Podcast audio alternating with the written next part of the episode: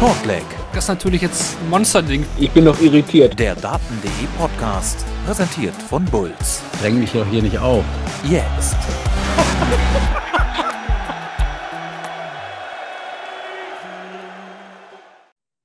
Weihnachtspause bei der Weltmeisterschaft und wir nehmen vier Deutsche mit in Runde 3. Gabriel Clemens, Martin Schindler, Florian Hempel und heute dann noch dazugekommen Ricardo Pietreczko, der bei seiner ersten WM unheimlich abgezockt das Ding durchspielt gegen Callan Ritz, aber der reiht sich auch ein in einige gesetzte Spieler, die heute nochmal getaumelt sind. Die Nummer 8, 9, 10 und 11, wenn man das mal so zusammenzählt, sind noch rausgegangen. Kim Halbrechts war dabei, Josh Rock und am Abend vielleicht dann noch ein Riesenschocker. Nathan Espinel geht ebenfalls mit 0 zu 3 Sätzen raus.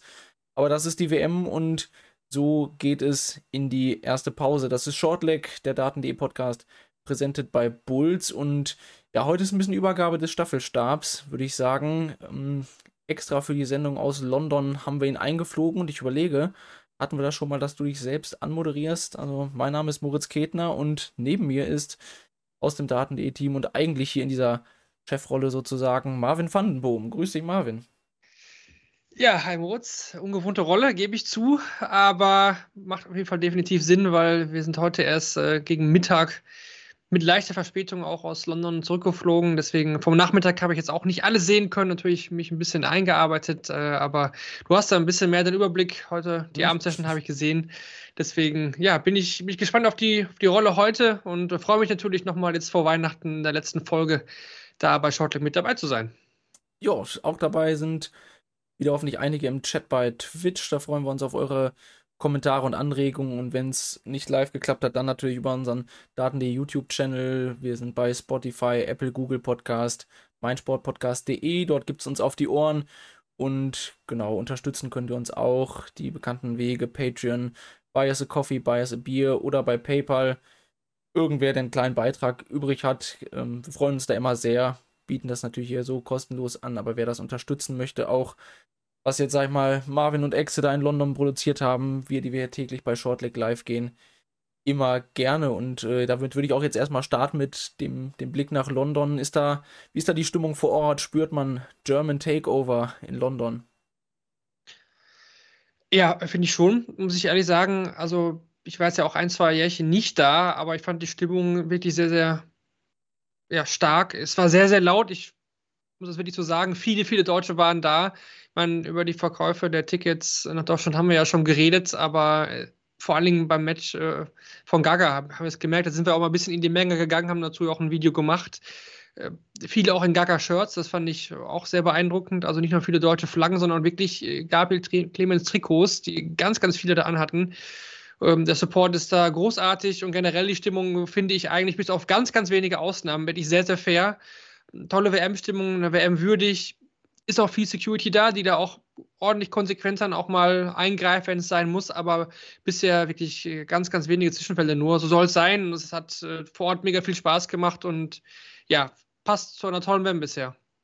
Vielleicht so ein persönliches Highlight von, von vor Ort, irgendein Spiel, was äh, was sich umgehauen hat. Ich meine, ihr wechselt natürlich ein bisschen zwischen Presse-Area, dann wieder in die Halle rein und da kriegen wir jetzt das Interview. Wie du ja auch gesagt hast, zum Beispiel Schindler habt ihr gar nicht so richtig sehen können. Wie war das?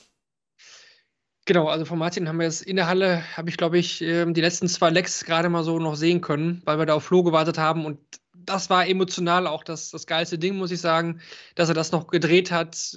Das war, ja, das war, das war Gänsehaut, da war die Stimmung auch ultra krass. Die, die Hempel-Hempel-Rufe, die, die habe ich noch im Ohr und die ganze Session habe ich eigentlich immer noch nicht verarbeitet, wenn ich ehrlich bin, gestern. Ähm, haben es auch gesagt, wir waren ja einige da auch vor Ort, Blutz war ja auch da und auch äh, der Patrick von der DPA und so weiter wir sind jahrelang zur WM geflogen und haben, haben uns gefreut, wenn ein Deutscher mal irgendwie eine Partie gewonnen hat. Das war für uns ein Highlight. Und jetzt haben wir einfach vier Deutsche in, in Runde drei. Und da muss auch noch nicht Schluss sein. Deswegen, ähm, ja, da muss man sich auch noch ein bisschen kneifen, finde ich, weil die Entwicklung ist schon, schon echt krass. Ja, ich glaube, das nutzen wir auch, äh, glaube ich, am Ende des oder Ende der heutigen Sendung zu so einem kleinen Rückblick, denke ich, auf die Geschehnisse bislang bis vor Weihnachten. Also heute gehen wir nochmal die letzten acht Partien Stück für Stück durch und dann lohnt sich das ja einmal so die erste, zweite Runde ein bisschen zusammenzufassen und ja, der Draw für Runde 3 ist da und auch die Ansetzungen wurden jetzt veröffentlicht. Äh, Da haben wir dann hat auch eine, eine Meinung noch zu. Aber schauen wir mal drauf. Ging heute Nachmittag los. Ähm, ziemlich krass. Kim Halbrechts gegen Richard Wenstra. Kim Halbrecht spielt seine 13. WM, wenn ich es richtig gehört hatte, und kriegt kein einziges Leck von Richard Wenstra. Kriegt die Höchststrafe erst das dritte Mal in diesem Turnier, reiht sich damit ein bei Buff Patel und Norman Madou. Das ist nicht wirklich die Auflistung, in der man als gesetzter Spieler auftauchen möchte. Ähm, ja, was, äh, was aus Halbrechts, aber von allen Dingen Wenstra, Top-Leistung. Ja, also ich bin erstmal schockiert, ein Whitewash als Gesetzter, was auch gar nicht, wie auch das schon bisher vorgekommen ist. Also es ist die 31 der Welt, da kann man jetzt nicht von Überraschung reden, sondern eine Riesenüberraschung, wenn die rausgeht. Aber als, als Whitewash finde ich schon heftig. Vor allen Dingen Kim dieses Jahr auch einen Prototitel geholt, aber danach kam einfach auch gar nichts mehr. Also da ist mir auch gar nichts jetzt im Kopf, ohne da jetzt mal groß zu suchen, was Kim dieses Jahr gespielt hat. Und bei Feenstra, das ist ein erfahrener Spieler, klar, der hat jetzt neu die Tour gerade in diesem Jahr gewonnen, aber jahrelang BDO, WDF, WM immer vorne mitgespielt. Und äh, ist ja auch der Letzte, der auf einer WM wurde Luke Littler schlagen konnte. Das war, das war gestern auch nochmal so ein, aufgeschrieben, ja. das war gestern noch so ein Thema im, im Presseraum. Ähm, wir haben uns dann mit den Niederländern auch mal ein bisschen unterhalten, mit den Kollegen. Dazu auch nochmal einen Fakt später mehr. Ähm, der weiß, was er kann. Ne? Der macht sich da auch keinen, keinen großen Kopf. 99er ähm, Average, fast 100, ist schon, schon stark. Erster Satz muss ja auch stark gewesen sein. 136 gecheckt, dann 85 und 68 habe ich mir hier notiert. Ähm, ja, so kann man mal starten, so einen Tag. Ob er jetzt dann äh, Van Gerven, Landsmann Van Gerven in der nächsten Runde gefährden kann, das weiß ich nicht. Aber für Feenstra bei der WM-Premiere, was die PDC angeht, Runde 3, ja, denke ich, das unterschreibt er. Also, wo du bei Landsmann bist, ich äh, hatte auch direkt die Kevin Dudes-Vibes vom ersten Abend so ein bisschen wieder, weil Feenstra der gibt dir auch nichts, ne? Also der zockt diese 99 da runter und ich hatte auch beim Matchstart äh, da, ja, am Ende breitet er ein bisschen die Arme aus. Das war aber auch alles. Also, der hat das absolut hingenommen. Keine Reaktion, nichts zum Abkämpfen, nicht zum Reinkämpfen für Halbrechts. Also, ähm, ich denke, so von der Spielweise auch für Van Gerven wäre zu knacken. Aber klar, wenn Van Gerven sein, sein Level auspackt, dann müsste das natürlich für ihn reichen. Aber Richard Wenstra definitiv eine, eine Erscheinung, die auch relevant wird für einen, auf den wir gleich noch kommen, Steve Lennon. Aber das. Ähm, das dann später, denn als nächstes hatten wir noch auf der Uhr Callum Ritz gegen Ricardo Pietrezco und muss auch sagen, erste WM Ricardo spielt einen 99er Schnitt, nimmt den Gesetzten raus, war für viele mit Sicherheit auch der Favorit, aber ähm, Callum Ritz hat, glaube ich, besser gespielt, als es die meisten erwartet haben und trotzdem hat Ricardo dann insbesondere seine Anwurfsets absolut diktiert. Ich denke auch, man konnte schon mit dem Sieg von Ricardo liebäugeln. Definitiv. Habe ihn auch als Favoriten gesehen. Kellen spielt am Ende jetzt hier fast, fast 97. Damit schlägt man sicherlich einige andere Qualifier, egal ob Proto oder International. Und äh, Hut ab äh, an Ricardo. Ne? Im ersten Satz gut, da hat Ritz natürlich viele Doppel vergeben, da hat ein bisschen von profitiert. Im zweiten Satz dann Ritz auch mit den ersten Doppeln dann auch zum 1-1 in den Sets. Aber dann habe ich mir hier notiert, dass Absatz 2 Ricardo auch jeden Satz halt über 100 gespielt hat im Average. Und das ist natürlich bei einer WM-Premiere obwohl ich bei ihm irgendwie nicht das Gefühl habe, dass es seine WM-Premiere ist. Überhaupt nicht. Er, nee. ergibt ja. sich ja auch, ergibt sich ja auch so, dass es irgendwie total normal ist. Ist jetzt da mit seinen, mit seinen Leuten, mit, mit seinen Freunden, Familie und bleibt da auch die ganze Zeit in London. Und als er uns dann gesagt hat, äh, im Interview nach dem ersten Sieg, ja, die letzten drei Tage habe ich eh gar nicht trainiert und davor war es auch dann nur E-Dart, weil er ist ein Gefühlsspieler und äh, er macht das dann so, wenn er danach ist, wenn ihm danach ist, äh, ist es eigentlich echt Wahnsinn und ja, ich meine, steht 2-2 in den Sets und dann, dann kann es auch natürlich dann mal mit den Nerven einen durchgehen. Ne? Aber genau das Gegenteil war ja wieder, wieder der Fall. Vor allen Dingen Witz checkt ja 128 zum Set, zum 2-2-Ausgleich. Das tat ja weh, weil Ricardo stand da, glaube ich, auf 32, müsste eigentlich so sein. Und dann spielt er halt im, im letzten Set dann einfach mal, ja, über 110 im Average, glaube ich, wenn ich das richtig hier sehe. Also Hut ab an, an Ricardo. Also, das, dass er es kann, hat er ja gezeigt dieses Jahr. Und, aber dass er die ganzen Geschichten, die ja außenrum jetzt wirklich vor der WM auch waren, Thema War Greaves Verhalten gegen Espedal und so weiter, kommt er damit klar? Wie geht er damit um? Ja, kann ich nur den Hut ziehen. Also großen Respekt an Ricardo einfach. Ja, und vor allem haben ja auch viele so gesagt, oh, wenn er das nochmal so angeht, das wird ihm die Ellie Pelli-Meute nicht verzeihen. Hat wahrscheinlich auch vielleicht ein bisschen Glück gehabt, einfach, dass das Spiel gegen Suzuki, das ist einfach durchgelaufen. Ritz, der mit den Doppelproblemen startet. Also, du kriegst auch direkt die Sicherheit und ab dann ist es aber trotzdem einfach brutal gut und ähm, ich wollte mir das eigentlich so ein bisschen aufheben für vielleicht den deutschen Rückblick, aber auch da jetzt schon gesagt, ich hatte auch nicht das Gefühl, dass das Match ihm aus der Hand gleitet, obwohl Ritz aufgekommen ist. Das, und das erstaunt mich mittlerweile auch bei den deutschen Spielern allgemein. Ähm, früher habe ich immer bei den deutschen Spielern auf die Fehler gewartet, hab gebangt, oh, bitte mach mhm. es. Aber wenn ich jetzt einen Schindler sehe, einen Clemens sehe, einen Pietrezko sehe, ich gucke da und denke, der macht das. Also dieses Gefühl, das kannst du ja auch nicht einfach herzaubern oder kannst sagen, ja, ich denke das jetzt und dann wird das schon so kommen, sondern das liegt einfach an der Art, wie die auf der Bühne sich präsentieren, wie die spielen und ich hatte vor dem letzten Satz, obwohl Ritz ja auch nach der 128, da kommt er aus sich raus, ich hatte nicht das Gefühl, dass das Spiel gekippt wäre. So. Ja, bei 129 checkt dann Ricardo natürlich auch dann direkt als Antwort im, zu Beginn des letzten Satzes finde ich, find ich schon beeindruckend, wie er auf solche Lecks dann auch reagiert. Also es ist, wie gesagt, ein WM-Debüt, aber es, es, fühlt sich einfach nicht so an. Und generell die Entwicklung, können wir gleich nochmal drüber sprechen, was die Deutschen angeht. Ja, das ist eben die Entwicklung, die wir uns die letzten Jahre erhofft haben. Aber jetzt ist sie wirklich da. Und das ist natürlich für uns äh, Berichterstatter toll, für die Fans toll und ja, hat sich vor Ort einfach auch sehr gut angefühlt, wie ich schon gesagt habe. Haben, ich habe mit Excel zusammen fünf deutsche Siege erlebt, nur eine Niederlage mit Dragutin. Ähm, war schon, war Warum schon, seid ihr nach Hause geflogen?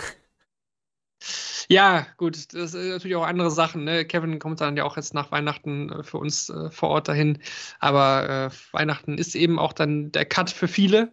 Wir kommen halt eben nicht mehr zurück, viele andere kennen uns zurück, aber ja, waren trotzdem tolle, tolle acht Tage, die total schnell umgegangen sind. Und äh, freue mich auch wieder hier zu sein, wie gesagt. Deswegen, äh, ja, aber zu Ricardo nochmal, ja, finden wir ein bisschen auch die Worte, dass wie der sich gesteigert hat. Wie gesagt, zum ersten Jahr war vielleicht sogar die Idee in seinem Kopf, er gibt die Tourkarte ab. Und jetzt reden wir von einem ja. definitiv zukünftigen Top 32 Spieler, wenn nicht sogar mehr.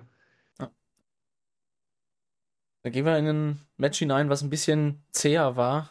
Ich habe äh, Zahlen des Schreckens vielleicht ein bisschen mitgebracht. 62 verpasste Doppel, also ähm, habe jetzt nicht die anderen Spiele zusammengerechnet, um irgendwie sowas zu konstruieren wie mehr als der Rest des Tages, aber Johnny Clayton spielte gegen Steve Lennon, trifft 11 von 39 und bei Steve Lennon steht 6 von 40 auf Doppel. Also ich weiß nicht, ob das rekordverdächtig ist, weil bei der Anzahl an Versuchen, klar, so eine Doppelquote von 15%, die hat es auch mal gegeben, aber ähm, hat ja auch fast eine Menge High-Finishes immer knapp verpasst, 141, 144, am Ende 164, also er hat immer einen Dart verpasst.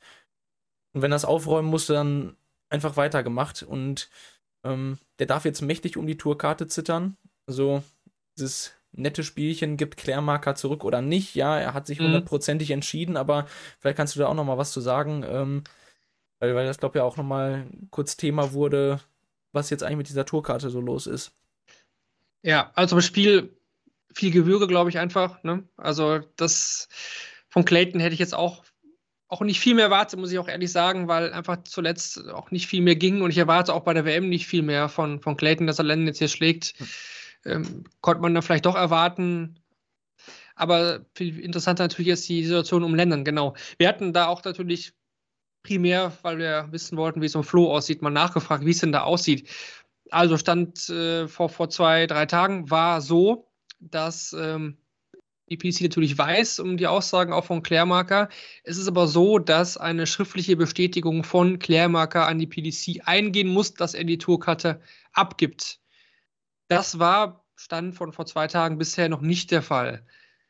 Wenn er das tut, wenn er diese Bestätigung einreicht, dann wird er aus der Order mit rausgenommen nach der WM. Und dann rückt auch die Nummer 65 halt einen Platz auf und behält dann auch die Tourkarte. Es ist jetzt natürlich dann nicht mehr Situation für Flo, der hat das Verein gestern geregelt, sondern für Steve Lennon. Der muss einfach hoffen, dass Claymaker das macht. Also die Vorgehensweise wäre dann so, wie wir jetzt auch die letzten Wochen gesprochen haben, dass es definitiv so ist, gibt Claymaker sie zurück, dann erhält Lennon die, aber wenn das nicht schriftlich einreicht, dann ähm, ja, ist es eben nicht so. Also auch da muss man jetzt noch abwarten, kommt das von Claymaker. Also reine Aussagen reichen da nicht aus. Ja, so ist es und gibt ja auch einen Adrian Lewis, der aktuell nicht spielt, aber wo halt auch die Frage ist, der könnte natürlich im zweiten Halbjahr nächstes Jahr sagen, boah, nee, ich hab weder Lust, vielleicht reizt noch über die Proto für die WM und dann bin ich wieder mittendrin im Geschehen. Das äh, würde ich bei Klärmark jetzt auch nicht vermuten, aber äh, stimmt schon, dass als so eine Tourkarte, die liegen bleibt, dann das, das Problem ist. Und ja, vor allem für Len bitter. Ne? Also die, die Chancen waren, waren da allerhand. Den dritten Satz muss er auf jeden Fall gewinnen. Hat sechs Set-Darts, die er vergibt. Hm, zu Johnny Clayton vielleicht noch, Wayne Martel hat geschrieben, ist vielleicht das Spiel, das Clayton gebraucht hat. Also denke ich auch, ne? Also du spielst halt aktuell nicht dein Niveau. Du kriegst bei den Turnieren immer in der ersten Runde auf den Sack und dann ist es auch mal wichtig, mal wieder vor TV-Kameras ein Spiel zu gewinnen, um einfach ein bisschen, bisschen Ruhe reinzukriegen. Ne? Madel hatte auch was Lustiges getwittert. Ich glaube, die Kollegen von Sky Sports England hatten dann nach dem Sieg von Ricardo von einem Upset gesprochen. Und dann hat ähm, Madel, glaube ich, dann kommentiert, äh, na, sie sollen doch nächstes Mal, bevor sie sowas tweeten, mit ihm einmal Rücksprache halten. Das würden sie, würd, würde er ihn nur einmal durchgehen lassen, aber von einem Upset äh, kann man hier jetzt hier nicht sprechen. Mhm. Äh, scherzhaft natürlich gemeint von, von Madel, der natürlich auch im Presseraum äh, das eine oder andere da raushaut. Da muss man schon mal lachen. Also auch da Dan Dawson und so, also das äh, äh, ja, das äh, war auch interessant. Auch beim neuen Data-Versuch war er im Presseraum von, von Scott Williams. Das hat er dann auch kommentiert. Triple 16. Madman. Ja. Ja, Wahnsinn. Ja. Das ist, das ist Johnny Clayton, den, den können wir, glaube ich, dann damit abschließen. Sieht, der sich wesentlich besser geschlagen hat. Das ist Daryl Gurney. Ähm, weiß nicht, für manche erwartet, für manche unerwartet, denke ich. Gegen Steve Beaton gewinnt er 3 zu 1 hat in den ersten beiden Sätzen überhaupt keine Probleme, legt los wie die Feuerwehr, aber auch ohne Gegenwehr. Und dann kommt plötzlich ein Elfdata von Beaton, äh, mit dem er plötzlich wieder in der Partie ist, checkt noch 84 über Bull, nachdem er schon einen Matchstart überlebt hat und äh, auf einmal ist da eine wilde Party im Gange. Beaton Wonderland schallt durch den Ellie Pelli, aber Gurney zieht sich dann echt stark aus der Affäre. Also erstmal hoffe ich, dass es nicht das letzte WM-Spiel von Steve Beaton war. Ne? Geht jetzt ja in sein nächstes letztes Jahr, 2024, muss sich dann auch über die Pro Tour qualifizieren, weil über große of Merit, Order of Merit wird es nicht reichen. Äh, hinten raus nochmal stark ähm, gekämpft, aber Gurney 100er Average ist schon, schon ordentlich, muss ich sagen. Und vor allen Dingen am Ende dann 132, 136 Back-to-Back zum Match gewinnen. Das hat was. Also Gurney, ja, aber war jetzt zuletzt auch durchaus mal wieder okay, aber die Konstanz fehlt da irgendwie so. Ne? Also er war jetzt oft auf der Pinto mit dabei, aber dann auch irgendwie nicht wirklich weit. Äh, kann ich auch gar nicht greifen im Moment, bin gespannt, was da noch kommt. Ist so ein Spieler, wo ich sage, Setplay finde ich zu ihm sehr passend. Aber ob er jetzt sehr, sehr weit kommt, glaube ich jetzt auch fast nicht, aber gegen die Fans ja auch so ein bisschen. Ne? Steve Beaton, natürlich ja. jedes Jahr Fanliebling, aber ich finde, das passt auch zu Gurney. Diese Rolle da ein bisschen gegen die Fans, das mag er auch. Ich finde, das, das, äh, das passt zu ihm. Ja, das, äh, das, ist so. Aber am, am, Ende hat er sich ja noch ein bisschen gerettet, ist vor Steve Beaton in die Knie gegangen. Äh, Beaton wollte ihn dann treten und sagen, ey, hör doch mal auf mit dem äh, Gekasper hier. Aber äh, es, äh, manchmal ist mir das auch ein bisschen too much am Ende von so Matches. Ne? Das ist äh, driftet dann sehr schnell in so eine unangenehme Ecke ab, wenn die Leute sich da 17 Mal umarmen und Hände schütteln, nur weil sie jetzt irgendwie allen beweisen wollen, dass sie sich ganz doll lieb haben. Äh, das dann immer so authentisch ist. Aber sei es drum, Daryl Gurney hat hier einen Top-Auftritt hingelegt, die, die 100 im Average steht und ich glaube, ist so ein Spieler, der auch einen ziemlich sicheren Floor hat. Also so das Niveau geht nicht unter ein bestimmtes Niveau, aber dann ist er auch zu packen. Also wenn er halt im nächsten Runde nur so 90, 91 spielt, dann wäre er auch ein Kandidat, der der mit diesem Schnitt rausgeht. Aber auf dem Niveau schauen wir uns das gerne an. Auf das Niveau will auch Ryan Searle noch kommen. Das ließ sich heute Abend ein bisschen schleppend an. Gegen Tomoya Goto hatte, denke ich, ja, auch ein bisschen Glück dabei, den zweiten Satz äh, zu überleben, dass er da 2-0 in Führung geht. Am Ende aber den letzten Satz 3-0 sicher gewonnen. Ist ein 3-1 gegen den Japaner, der mit Sicherheit eine der Überraschungen dieser Weltmeisterschaft war. Ja, finde ich auch. Generell die Asiaten, das ist eigentlich auch wieder super interessant. Sagen wir so, nach den ersten Tagen mit Lutz darüber geredet und eigentlich haben wir beide gesagt, so, hm, also irgendwie sehen wir irgendwie bei den ganzen Asiaten dann doch keine, keine Weiterentwicklung, so was nach oben angeht. Und dann haut äh, Manduk Long da was raus, dann hat Ilagen gut gespielt, dann hat Goto gewonnen gegen Ian White. Ähm, Goto für mich auch einer, jetzt zusammen auch mit äh, Mando Glong oder auch mit äh, ja, anderen Spielern, die es vielleicht noch nicht mit dabei waren, so, ja, die neue Generation der Asiaten, ne? spielt auch ein bisschen schneller, ähm, finde ich, steht ihm auch und hat Spaß gemacht bei dieser WM. Aber ja, ich glaube, bei Ryan Searle ist noch mehr im Tank. Ich finde, der musste auch nicht mehr machen. Ich finde, er hätte mehr machen können, wenn er gemusst hätte. Goto steckt dann noch 97 zum Satz gewinnen. Das finde ich auch, passt auch. Also ein 3-0 habe ich da jetzt auch nicht gesehen. 3-1 finde ich ist da auch genau das richtige Ergebnis. Aber im Grunde war es auch ungefährdet. Ne? Ich meine, 85 spielt Goto. Ähm, das reicht dann meistens auch dann nicht, um den Gesetzten dann in Runde 2 dann rauszuhauen. Aber ja, hat Spaß gemacht und bin gespannt, wie sich das Niveau auf der Asian Tour dann entwickelt. Ich bleibe aber trotzdem dabei, dass mir neun Plätze zu viel sind. Ähm, da können auch ein paar weniger ausgespielt werden. Aber der Markt ist halt riesig und äh, es kommen ein paar nach. Und vor allen Dingen diese neue Generation, wie gesagt, die schneller spielt. Äh, ja, freut mich, freut mich. Ich würde mich trauen, ein bisschen zu widersprechen, dass ich glaube, dass es mittelfristig schon auch echt so eine Anzahl an Plätzen braucht, aber den Asiaten halt die, ähm, ja, die Praxis fehlt bei der PDC, glaube ich. Das ist es einfach. Also, du hast halt trotzdem mhm. so einen so Sing, der auf die Bühne kommt und ja irgendwie sich sang- und klanglos verabschiedet. Aber hast halt auch ein, zwei Leute, wo du merkst, äh, was eigentlich dort für ein Niveau gespielt werden kann. Und das finde ich so ein bisschen, ja, ist halt schwierig, genau diese Leute dann zu kriegen, die auch auf der Bühne performen, weil du weißt halt nie, was du bekommst. Hast aber auch das Problem, dass halt die Asiaten die, die Tourkarte in der Regel nicht wollen oder äh, ja, das sagt sich jetzt auch aus Europa, glaube ich, sehr lapidar, aber was das auch bedeutet, äh, einfach dort die Zelte abzureißen, weil du eben als Dart-Profi nur in Europa funktionieren kannst. Das ist, äh, ist nicht zu unterschätzen, deswegen, ja, bin ich auch gespannt, wie die PDC das zukünftig macht. Ne? Mit dem Grand Slam, den man da so ein bisschen geöffnet hat, ging das ja jetzt auch weiter. Also, ja, wie, wie die Globalisierung da in die Major-Turniere Einzug hält, das ist ja schon durchaus noch ein Thema, was nur die WM betrifft, aber wollen wir mal, wollen wir mal sehen. Ich denke auch Ryan Searle ähm, hakt das ab. War ein bisschen schläfrig auf die Doppel zwischendurch, aber am Ende dann ungefährdet. Es hätte sich auch Josh Rock gewünscht, glaube ich, aber ähm, der war schläfrig auf die Doppel und wurde bestraft von Barry van Peer, der hier mit 3-1 durchgeht. Ähm, ja, irgendwie schwierig zu fassen. Josh Rock allgemein, ne? Also der hat die Doppelprobleme dann zwischendurch und ich finde, der ist so explosiv, dass er halt die Lecks, die er gewinnt, die gewinnt er in 12, 13, 14 Darts. Aber ich, der gewinnt irgendwie nie ein Leck in 16 oder 17 Darts. Der äh, verliert dann auch diese Lecks, wo es, wo es halt knapp wird und Barry van Peer war heute zur Stelle. Ja, das ist für mich die Frage auch. Ne? Wo steht Josh Rock eigentlich? Wo befindet er sich in seiner Karriere? Mhm. Große Erwartungen waren da. Nach dem ersten Tourcard ja, und da kommt man ja sagen, WM-Debüt und so weiter, und das war ja auch ein gutes WM-Debüt. Und dieses Jahr ja, an 23 Gesetzen die Nummer reingegangen und jetzt ist er direkt draußen. Und ich finde, Van Peer musste nicht mal alles, alles zeigen. Also ein 91er Schnitt hat hier gereicht. Ja, also wie gesagt, ganz schwer zu greifen, was mit Josh Rock jetzt eigentlich los ist. Also der kann weiterhin sehr, sehr stark spielen. Aber im Moment ist er einer von vielen, muss ich ganz ehrlich sagen. Ich habe ihn jetzt bei der WM jetzt auch nicht auf dem Zettel gehabt, auch nicht in zweiter Reihe dass er jetzt im ersten Spiel direkt rausgeht, überrascht mich dann aber wirklich schon auch in der Deutlichkeit. Ich meine, ja. Ich meine, den ersten Satz, da kommt er eigentlich gut rein, dann muss er auch früh eigentlich auf 2-0 stellen und den muss er eigentlich holen, verliert er 3-1. Okay, kann passieren, sag ich mal, kann man ja noch ausmerzen, genug Zeit ist da. Dann checkt ähm, von per 121 als 12 Data zum zweiten Satz. Da ist Rock aber auf, auf 152, also auch weit weg. Ne, und dann mit Rücken zur Wand spielt er dann stark. Dann steckt er 101, 112 und 82 und man denkt, okay, kann das ein Turning Point sein, weil Van Peer auch zwei Matchstarts äh, vergibt. Ne? Aber in Satz 4 dann war auch die Puste wieder raus. Deswegen, ich weiß nicht, was seine eigenen Ansprüche anscheinend mit ihm machen.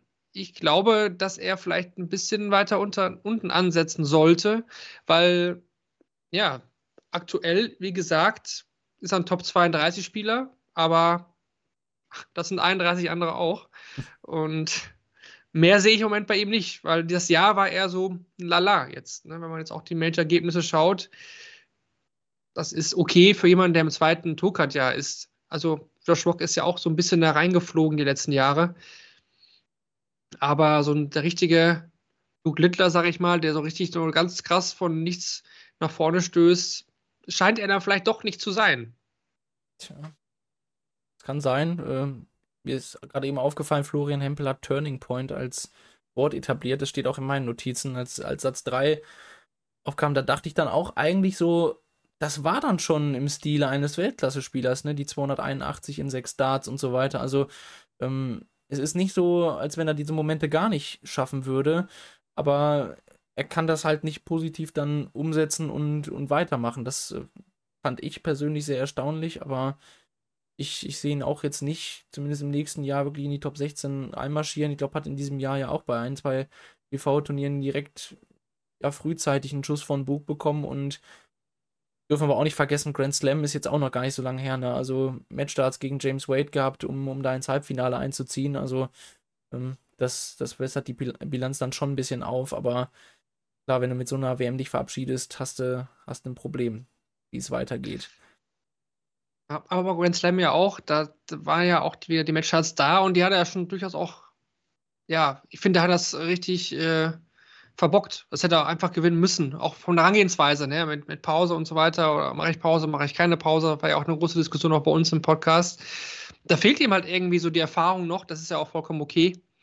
Ähm, also, wenn man jetzt noch zwei Jahren schaut, Josh Rock hat sich etabliert. Das ist ja auch für so einen jungen Spieler auch eine, gute Sache, weil Top 32 etablieren, das gelingt es auch nicht allen so nach, nach zwei Jahren so ganz frisch in diese äh, ganze Nummer da reinzukommen. Deswegen, ähm, ja, also das ist alles in Ordnung, alles im Rahmen. Und war vielleicht im ersten Jahr einfach auch zu gut, vielleicht zu viel äh, zusammengelaufen auch. Aber er hat noch so viele Jahre vor sich, da kann auch noch mehr kommen. Und da wird auch mehr kommen. Da bin ich sicher, weil die Anlagen sind da. Aber vielleicht äh, muss er doch erstmal noch ein paar Schritte gehen, bevor er dann den Erwartungen, die viele an ihn haben, dann auch gerecht werden kann schreibe gerne das Wort Erfahrung auf, weil äh, von Erfahrung strotzt Steven Bunting und bei der WM immer da. Ich bin echt überrascht. Ähm, auch so einer der vielleicht unvollendeten bei der PDC, aber bei der WM in den letzten Jahren ist Steven Bunting eine Bank, nimmt Ryan Joyce mit 3-0 raus, wo viele, glaube ich, vorher gesagt haben, boah, das könnte echt ein knackiges Match werden, weil Ryan Joyce ja auch jetzt mit einer guten Form hier reingekommen ist. Ich dachte auch, ja, Bunting legt los wie die Feuerwehr, aber das haben wir auch schon öfter gesehen. Also gegen Schindler beim World Grand Prix erinnere ich mich direkt, ähm, wo es dann auch danach runterging. Aber hat das hier besonders zum Ende hin echt durchgezogen. 107, das ist der beste Average in diesem Turnier bislang. Unfassbarer Touch auch mit dem ersten Dart. Also Florian Hempel, der darf sich warm anziehen. Ja, wir müssen über Steven Bunting reden bei dieser WM. Das glaube ich wirklich. Und das glaube ich jetzt auch vor allen Dingen nach heute 107,28. Du hast es gesagt, höchster bisheriger WM-Average. Das ist stark. Das war lange Zeit am Anfang sogar über 120. Ich hatte auch gedacht, dass Ryan Joyce ein unangenehmes Los ist, weil der auch zuletzt wirklich gut drauf war. Gut, er spielt dann nur 90, aber das war schon sehr, sehr souverän.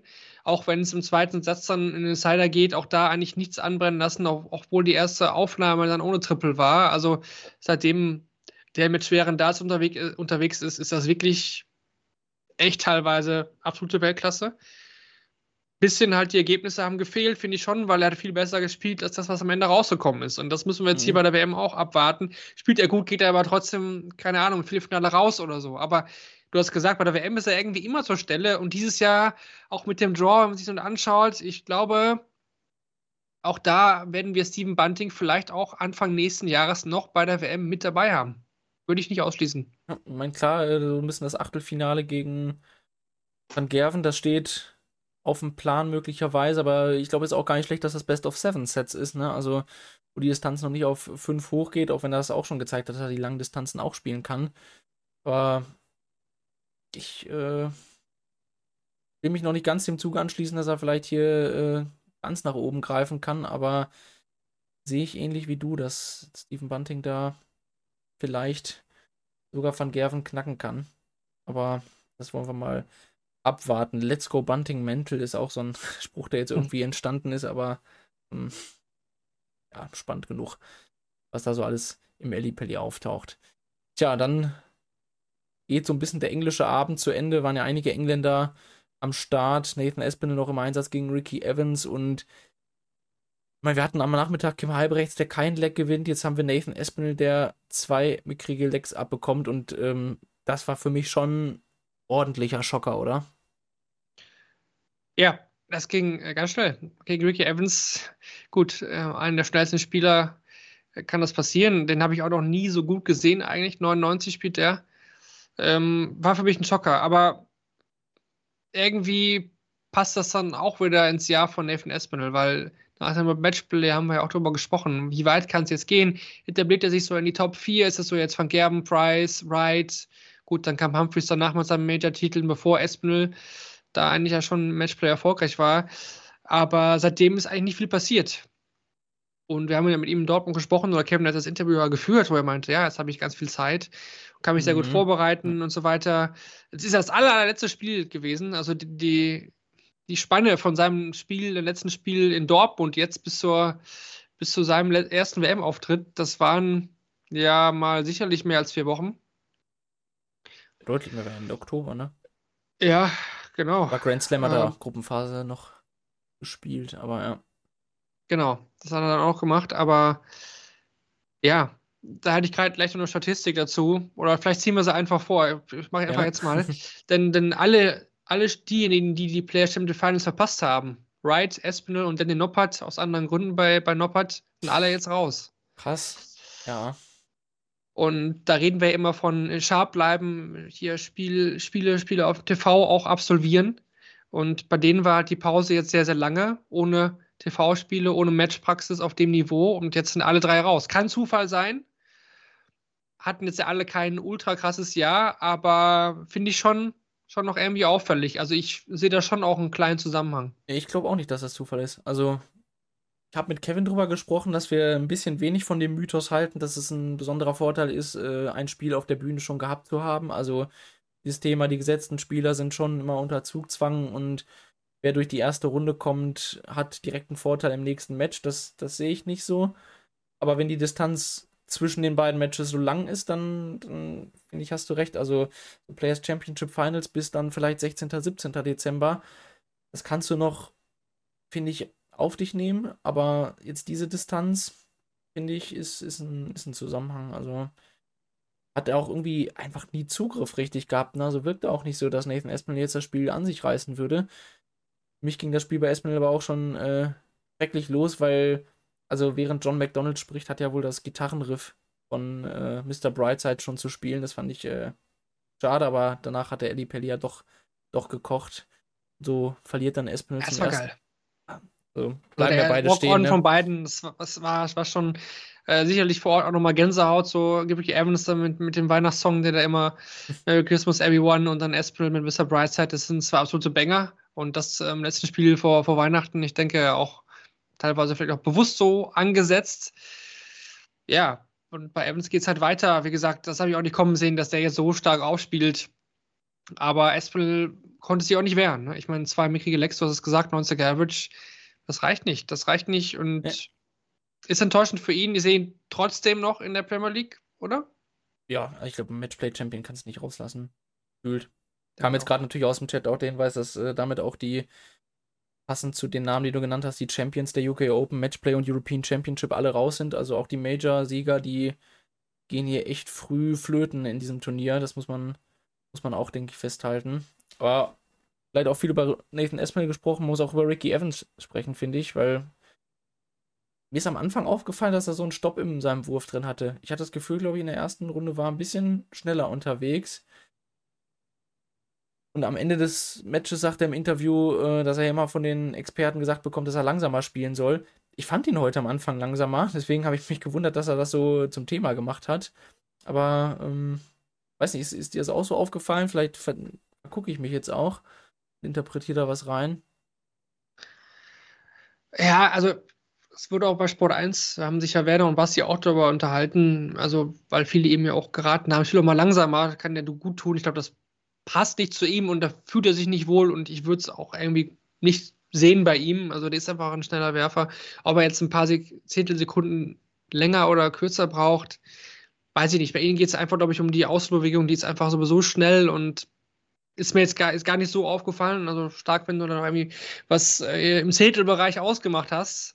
So schnell kann man ja fast gar nicht ja, aber stoppen. Allein diese, diese, diese, Ansatzbewegung, die hat er sonst ja immer beim ersten Dart vielleicht. Und dann ja. Den zweiten und dritten zieht er hinterher, den hat er aber heute auch selten direkt hinterhergezogen. Beim Matchstart hat er es eilig gehabt, aber auch sonst hat er diesen zweiten und dritten Dart, finde ich, äh, eher dem ersten ähnlich geworfen, was vorher immer so ein, so ein Mit-Nachziehen war, aber ja. Er Ja. war es trotzdem. Auch hier dann die Frage der Konstanz, ne? Also Evans kann das mal spielen, aber das kann auch dann eine 87 in der dritten Runde sein. Also äh, ich hätte nicht gedacht, dass es so, dass es so endet, dieses Spiel. Also, dass Evans, ich habe sogar 3-0 für Espinel getippt vorher. Also wirklich 3-0 für Espinel, weil ich dachte, dass Evans da nicht viel machen kann. Ein, einen Satz muss er sich immer zutrauen, war vielleicht ein bisschen riskant von mir, aber dass es dann 3-0 in die komplett andere Richtung geht, ähm, ja, niemals, niemals in meiner Vorstellung gewesen. Tja.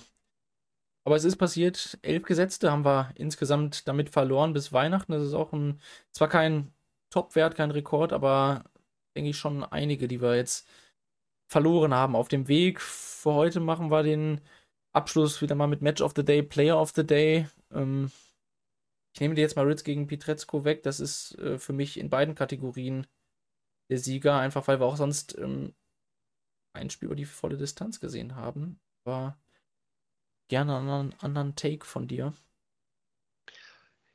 Ja, denke ich auch. Also ich habe es, wie gesagt, äh, nur so zwischen Check-in, Ex und ich und haben da gerade eingecheckt äh, am Flughafen, so ein bisschen auf der Sonne verfolgt. Ähm, wenn ich mir das so durchlese, auf jeden Fall auch Spiel des Tages, aber beim Spiel, Spieler des Tages kann man sicherlich auch Steven Bunting nennen oder Ja. muss man vielleicht sogar auch mit, seinem, mit seiner Ansage 107, das ist schon gut, ähm, auch wenn er vielleicht nicht so gefordert worden ist, aber definitiv äh, ein Call wert oder den Titel des Spieler des Tages, den kann man ihnen da schon mal geben, denke ich. Dann blicken wir vielleicht zurück auf das, was wir bislang so in der WM hatten. Also da deutsches Gesamtbild hatten wir schon ein bisschen. Vier Deutsche nach Weihnachten ist ein Rekord. Wir verdoppeln den vorherigen Spitzenwert, als wir 2020 zwei Deutsche in die dritte Runde gebracht haben. Ähm, aber ja, wo steht jetzt dieser Erfolg überhaupt insgesamt im in sagen, Grand Scheme of Things oder bringt das die Sportart jetzt nochmal auf ein, auf ein neues Level, was wir hier sehen? ist erstmal ziemlich schade, weil wir haben gestern so ein bisschen mit den niederländischen Kollegen vor Ort gefrotzelt, dass ja mehr Deutsche in der Runde 3 stehen als Niederländer. Zumindest war das gestern der Fall, als wir gegangen sind. Und die Niederländer meinten dann auch, ja, das wird auch so bleiben. Die haben auch nicht damit gerechnet, dass jetzt Feenstra und äh, Van Peer dann heute noch auf 4 erhöhen. Jetzt steht es dann doch 4-4. ähm, noch irgendwie pari. Zwölf Engländer sind dabei. Es ist nicht überraschend, aber Niederländer und Deutsche, vier jeweils, das ist dann schon auch die zweitstärkste Nation. Ne? Wenn man schaut, zum Beispiel nur ein Schotte mit Gary Anderson, sonst ist da auch gar nichts mehr mit drin. Aber es hat sich schon stark verschoben. Und auch die Wahrnehmung im Presseraum, was die deutschen Spieler angeht, der Respekt ist da mittlerweile sehr, sehr groß. Und in der Breite finde ich das einfach sehr, sehr stark. Vier Deutsche in Runde drei. Du hast gesagt, hatten wir noch nie, werden auch noch nie drei. Jetzt haben wir direkt vier. Und das sind auch unsere Speerspitzen aktuell, genau diese vier Spieler. Finde ich, dahinter, kommen ja auch ganz viele andere weiter. Wir hätten fast sieben Deutsche bei der WM gehabt. Das hätte durchaus passieren können. Deswegen diese Entwicklung, die du auch schon angesprochen hast, äh, dass die auf der Bühne eben dann auch was ganz anderes verkörpern, das, verkörpern, dass man denkt, okay, das war jetzt ein Rückschlag, aber davon erholen die sich und brechen eben nicht ein und kommen dann nochmal umso stärker zurück.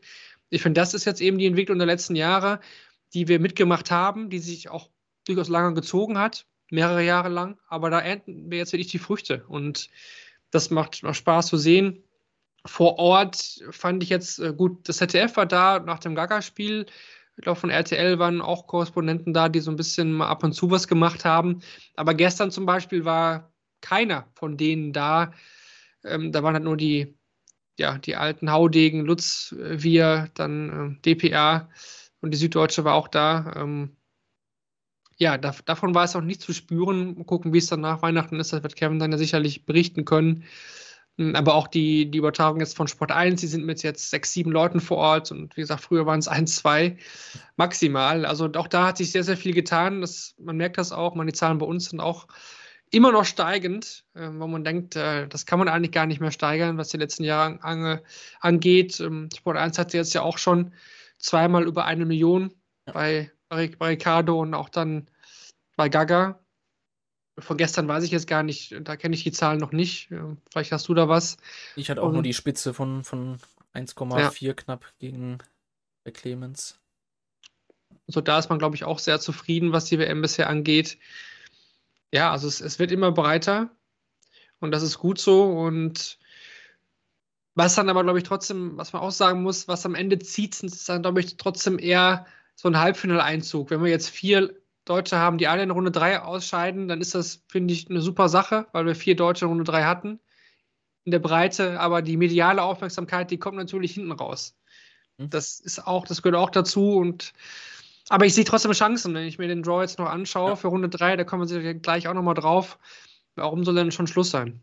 Nee, also mir fehlt auch die Fantasie, dass alle in Runde 3 rausgehen sollten. Dafür ist das, finde ich, zu gut, was alle spielen. Also, ähm, was Bühnenpräsenz, was Herangehensweise angeht, also klar, äh, nicht alle favorisiert in ihren Spielen, das muss man auch äh, eindeutig festhalten. Aber Chancen sind, sind in jedem Fall da.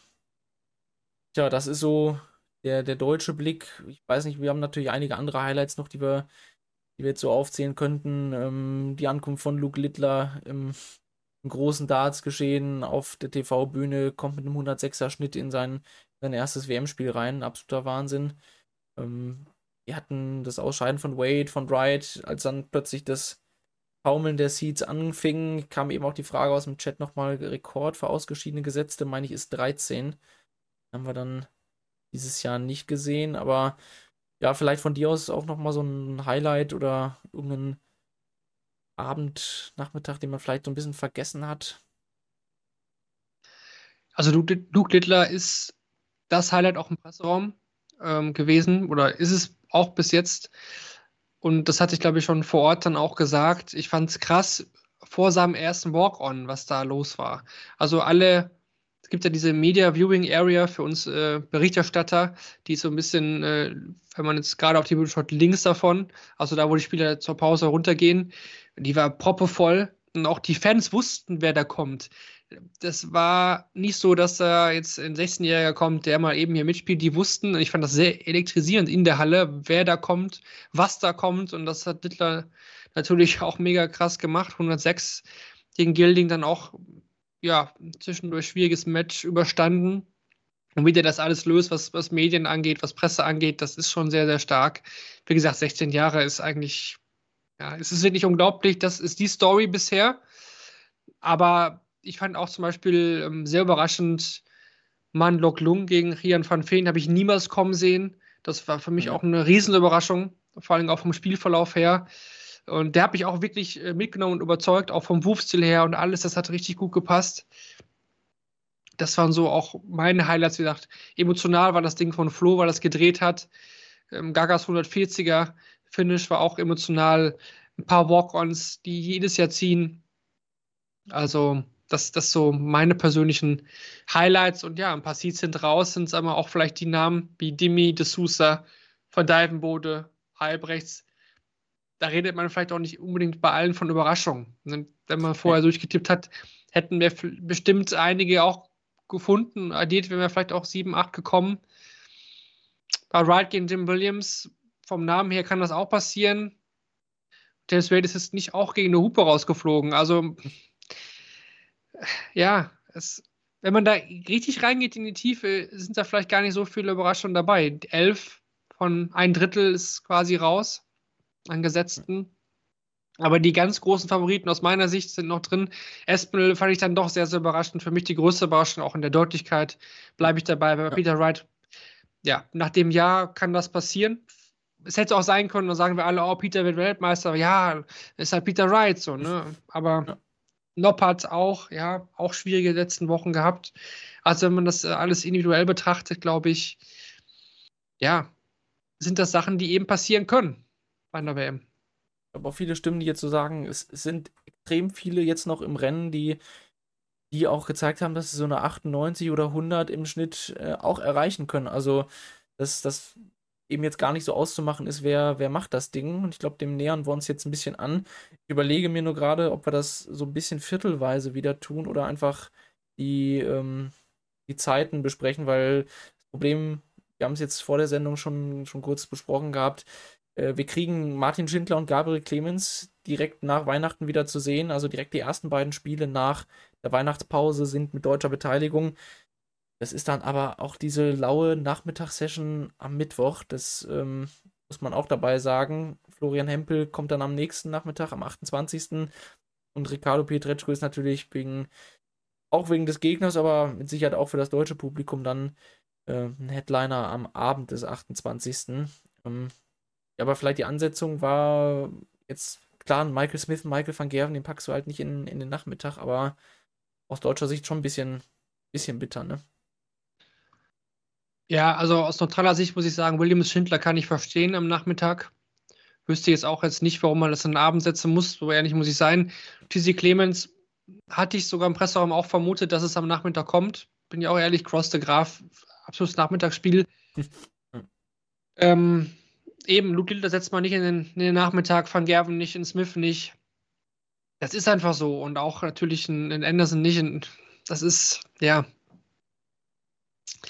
Ist eben so. Finde ich auch ein bisschen doof, dass da jetzt die ersten beiden direkt äh, deutsche Achtel, äh, Drittrundenspiele sind. Dachte man, das wäre schön.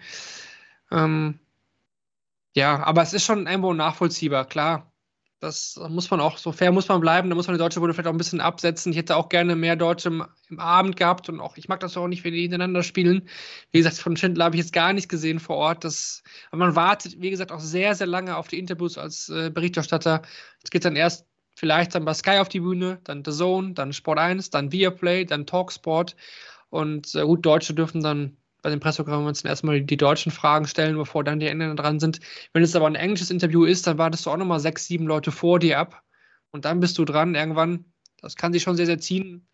Also Cameron Menzies, glaube ich, ähm, dreiviertel Stunde, bis, bis äh, wir dran gewesen wären. Dann haben wir auch verzichtet. Also äh, ne, so lief es dann nochmal ab, nochmal als Info. Also es war schon sehr, sehr voll auch teilweise. Dann mache ich das aber gerne jetzt mit der unteren Hälfte so ein bisschen zu starten, weil wir da die ganzen deutschen Spieler drin haben. Ich habe es mir dann rausgesucht. Es ist auch theoretisch ein deutsches Viertelfinale in der unteren Hälfte möglich. Das äh, ohne jetzt hier ähm, ja zu sehr irgendwie abzudriften, aber Hempel gegen Schindler und Vitretzko gegen Clemens wären die möglichen Duelle. Dafür muss natürlich eine ganze Menge passieren. Also das, das wollen wir jetzt mal weder erwarten noch äh, uns in den Köpfen vorstellen. Aber ähm, trotzdem Hempel gegen Bunting ist nach dem heutigen Match natürlich ein krasses Ding. Schindler hat selber gesagt, Scott Williams ist wahrscheinlich die leichtere Losung als Danny Noppert. Das ist auch erstmal eine mutige Aussage, die so offensiv zu treffen. Und dann hast du einen Gabriel Clemens, der gegen Chizzy ran muss, wo wir nicht wissen, was wir bekommen, wo ich auch echt gute Chancen für Gaga sehe, weil, weil er eben bei der WM jetzt auch zuletzt gezeigt hat, dass mit ihm dann in Momenten zu rechnen ist. Und ähm, für mich so ein bisschen die, die größte Frage aber von den Spielen ist, ist Ricardo gegen, gegen Luke Humphreys, weil ich bin echt gespannt, welchen Luke Humphreys wir nach Weihnachten bekommen. Ja, ähm, also ich glaube nicht, dass alle Deutschen ausscheiden. Da bin ich, äh, bin ich bei dir. Das kann ich mir beim besten Willen nicht vorstellen. Schade, dass ein rein deutsches Finale nicht möglich ist, wenn du es jetzt schon so durch, durchgesprochen hast. ähm, Spaß beiseite. Also Luke Humphries gegen Ricardo, ja. Also, das muss Humphries erstmal gewinnen, finde ich. Also, der wird da viel für tun müssen. Der kommt da nicht mit 90er Average durch, da bin ich mir ziemlich sicher. Das erste Spiel gegen Lee Evans 3-0 liest sich klar, war es aber eigentlich nicht. Habe ich auch nicht überzeugt. Aber wir wissen, was Luke Humphries kann. Wir reden jetzt von Äh, Major Champion quasi. Und er ist immer noch der Favorit, machen wir uns nichts vor. Aber Ricardo hat nichts zu verlieren, wirklich rein gar nichts. Er bleibt eh die ganze Zeit da mit Familie und Freunde. Ähm, ich glaube, das wird ein richtig, richtig gutes Spiel. Aber wenn ich mich entscheiden müsste, würde ich da schon Humphreys vorne sehen. Aber wenn Ricardo das gewinnt, dann ist das eine Überraschung, aber keine Sensation. Okay. Hot Take. Marvin, aber vielleicht sieht das Wayne Mardell ja auch so. Ähm, was haben wir da noch? Also, klar, Sieger Hempel, Bunting trifft auf Van Gerven oder Feenstra. Ich glaube trotzdem, dass wir da auch Van Gerven vorne sehen. Ähm, noch Damon Hatter gegen Van Peer, da unten Cullen gegen Searle, es nee, halt nicht Espinel, Evans gegen Gurney. Ähm, ich glaube auch für alle, die spüren jetzt auch so eine gewisse Chance, äh, die jetzt da ist, weil halt eben doch ein, zwei Gesetzte jetzt rausgegangen sind, gerade auch für, für Schindler. Na, das, das Draw hat sich schon ordentlich geöffnet da. Und da sind jetzt auch einige dabei, die, die haben noch alle nie bei der WM die große Leistung gebracht. Die haben auch nie die dritte Runde überstanden. Also ähm, ich denke, da, da sehen einige eine Chance, ne? Ja, vor allem sehe ich die Chance bei Martin. Das ist der Deutsche, den ich eigentlich jetzt vom Draw her, vom nackten Draw her sehe, dass der am weitesten kommen kann. Scott Williams, finde ich, äh, kann er schlagen. Wenn er so spielt gegen, wie gegen Jermaine, wird er auch gewinnen. Und ich finde seine Aussage, finde ich gut, äh, weil die A, ehrlich ist und B, aus meiner Sicht auch stimmt. Weil Scott Williams, ähm, ja, ist, natürlich ist er ein Bühnenspieler, natürlich hat er auch gut gespielt, fast den Neuner geworfen. Aber ich finde, Martin mit seiner Ruhe, mit seiner Art, wie er jetzt auch zuletzt aktiv war, jetzt gegen Jermaine auf der Bühne, wir hatten nie das Gefühl, dass er das verliert. So, wir haben natürlich immer auf die Scores geschaut, so ein bisschen auf dem Monitor. Ne? Wir haben jetzt nicht in der Halle, wie gesagt, viel davon gesehen.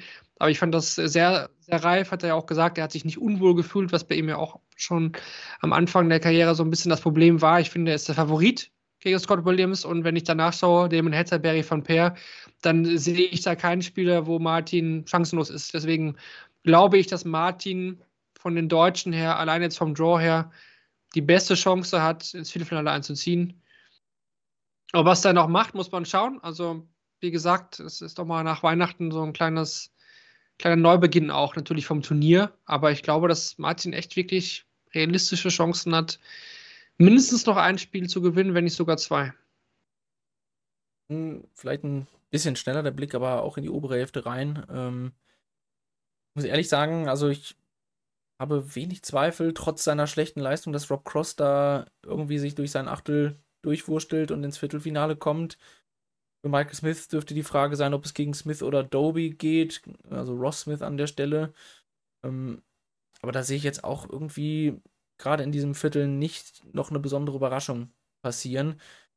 Geht mir im zweiten Viertel nicht viel anders. Price gegen Anderson ist wohl das Achtelfinale, auf das es mutmaßlich hinauslaufen sollte und dann ist schon so ein bisschen die Frage, Luke Littler war, ähm, David Schlichting hat es den, den lauwarmen Call von allen genannt, die sagten, oh, das wäre riesig, wenn er das Viertelfinale erreicht und haben das verkauft, als wäre das ein riesen Take. Findest du, ist es ein realistisches Szenario? Absolut. Ich glaube absolut daran. Ähm, sehe auch so wie Duro Cross eigentlich. Äh, De Graaf muss er schlagen wird er wahrscheinlich auch schlagen. Clayton Ratajski wahrscheinlich eher so Richtung Polen, aber auch da hat Cross dann sehr gute Möglichkeiten. Ross Smith gegen Chris Doby, finde ich, ist einer der ein, zwei besten Line-Ups jetzt im, äh, im dritten, dritten Runde. Immer. Definitiv. Nochmal schön langsam. Ja, also viele 180er wahrscheinlich. Könnte ein tolles Spiel werden. Smith mit Rasma, ja, sollte, sollte er eigentlich machen. Und ja, dann, dann, dann in dem Achtel darunter oder in dem Viertel besser gesagt, ist es ja. Sim Williams, Barney, schwierig. Barney hat mir gestern gut gefallen. Gegen Radczerganski. Hat er wirklich. Ähm, Sim Williams muss jetzt gegen Peter Wright ja auch noch nicht jetzt so ein AA Plus Game auspacken. Aber das sind auch beide Spieler, die Luke Hitler schlagen kann. Matt Campbell ist jetzt wohl wieder nach Kanada zurück äh, für Weihnachten. Ist ja auch nicht die beste Vorbereitung, dann wieder zurückzukommen. Fand ja so früh dann finde ich, ist auch absolut im Rahmen für Littler, den zu schlagen. Und äh, das Achtelfinale dann gegen Williams oder Barney, boah, das wird brennen, das Ding wird richtig brennen, glaube ich, vor allem gegen Barney. Also Barney gegen Littler abends, äh, das, äh, das wäre krass, weil die Barney Army dann gegen ihren englischen neuen angehenden Star und so wird er ja auch von den Fans wahrgenommen. Also klar, es gibt einen Luke Humphreys, aber ich habe das Gefühl, dass von den Fans die Sympathien oder dieser, dieser, diese Gier nach so einem neuen, keine Ahnung, Dominator, wie viel Taylors war, bei Littler, bei Littler einfach so krass ist. Ich glaube, das wäre von den Fans her schon, also das würde ich schon gerne sehen, Barne gegen Littler. Da bin ich ehrlich, also das. Ja, ja. Und auch da sind die Chancen da, aber wir reden immer noch von einem 16-Jährigen, der jetzt auch Zeit hat, ein paar Tage nachzudenken, Weihnachten zu Hause mit Familie verbringt. Aber irgendwie wäre es ja auch nicht überraschend, wenn er das dann irgendwie im Viertelfinale am Ende macht oder da zumindest mal da steht. Es gab auch einige, die haben ihn dahin getippt. Vor der WM schon. Also, das kommt jetzt auch nicht so ganz aus der Kalten. Und Anderson Price, ähm, das denke ich, wird kommen. Und das ist natürlich auch ein krasses Achtelfinale. Also, das ähm, wird auch brennen. Und unten hatten wir ja gerade schon von Herven, sehe ich da jetzt schon gegen Feenstra vorne. die anderen Deutschen. Wegen gesagt, Hempel gegen Bunting finde ich fast unlösbar im Moment. Klar kann Flo auch komplett frei aufspielen. Tuk hat es gesichert, aber er hat jetzt auch zweimal nur knapp über 90 gespielt. Ne? Also da muss gegen Bunting mindestens fünf, fünf draufgelegt werden. Es ist, glaube ich, kein Vorteil für Hempel, dass jetzt der Druck raus ist, ne? Das ist auch ein Problem, oder? Ja. er braucht ja irgendwelche Comebacks. Vielleicht muss er da 3-0 zurückliegen. Äh, weiß ich nicht. Aber wenn Bunting so spielt wie heute, das ist sowieso schwer. Das ist klar.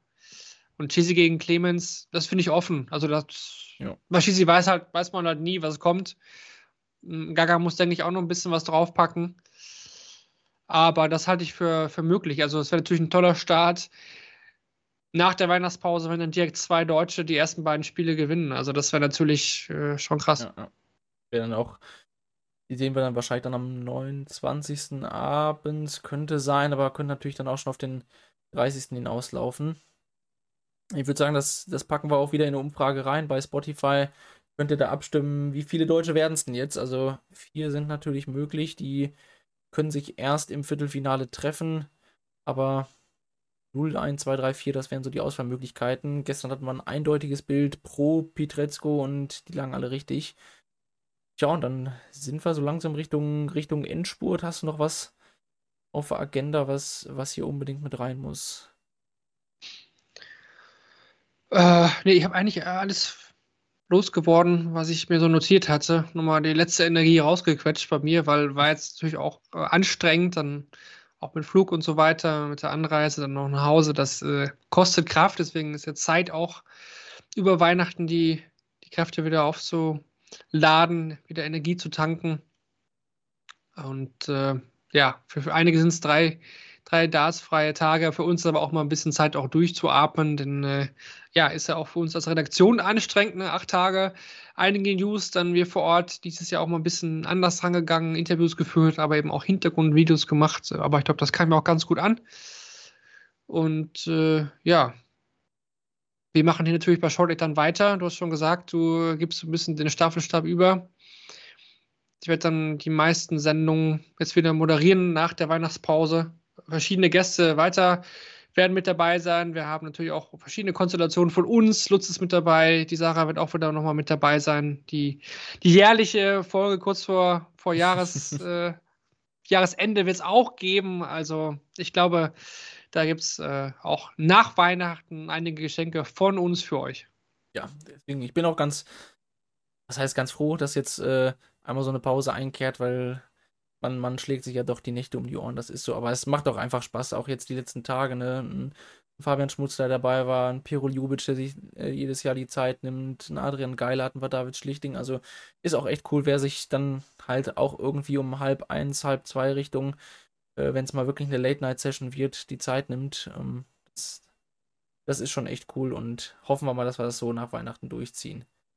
Tja, deswegen würde ich sagen, ähm, wünschen wir, glaube ich, vom Daten.de-Team allen frohe Feiertage, schöne Weihnachten. Ähm, kommt mal alle ein bisschen runter, ein bisschen Zeit mit Family genießen und gucken, dass dann wieder die Akkus aufgeladen sind, wenn es am 27. weitergeht. Und ja, deswegen danke fürs Dabeisein im Chat. Danke für alle, die uns hier im Nachgang hören. Und dann darf euch Marvin nach der Weihnachtspause wieder begrüßen wenn wir live sind. Bei Shortleg, dem Daten.de Podcast, präsentiert bei Bulls.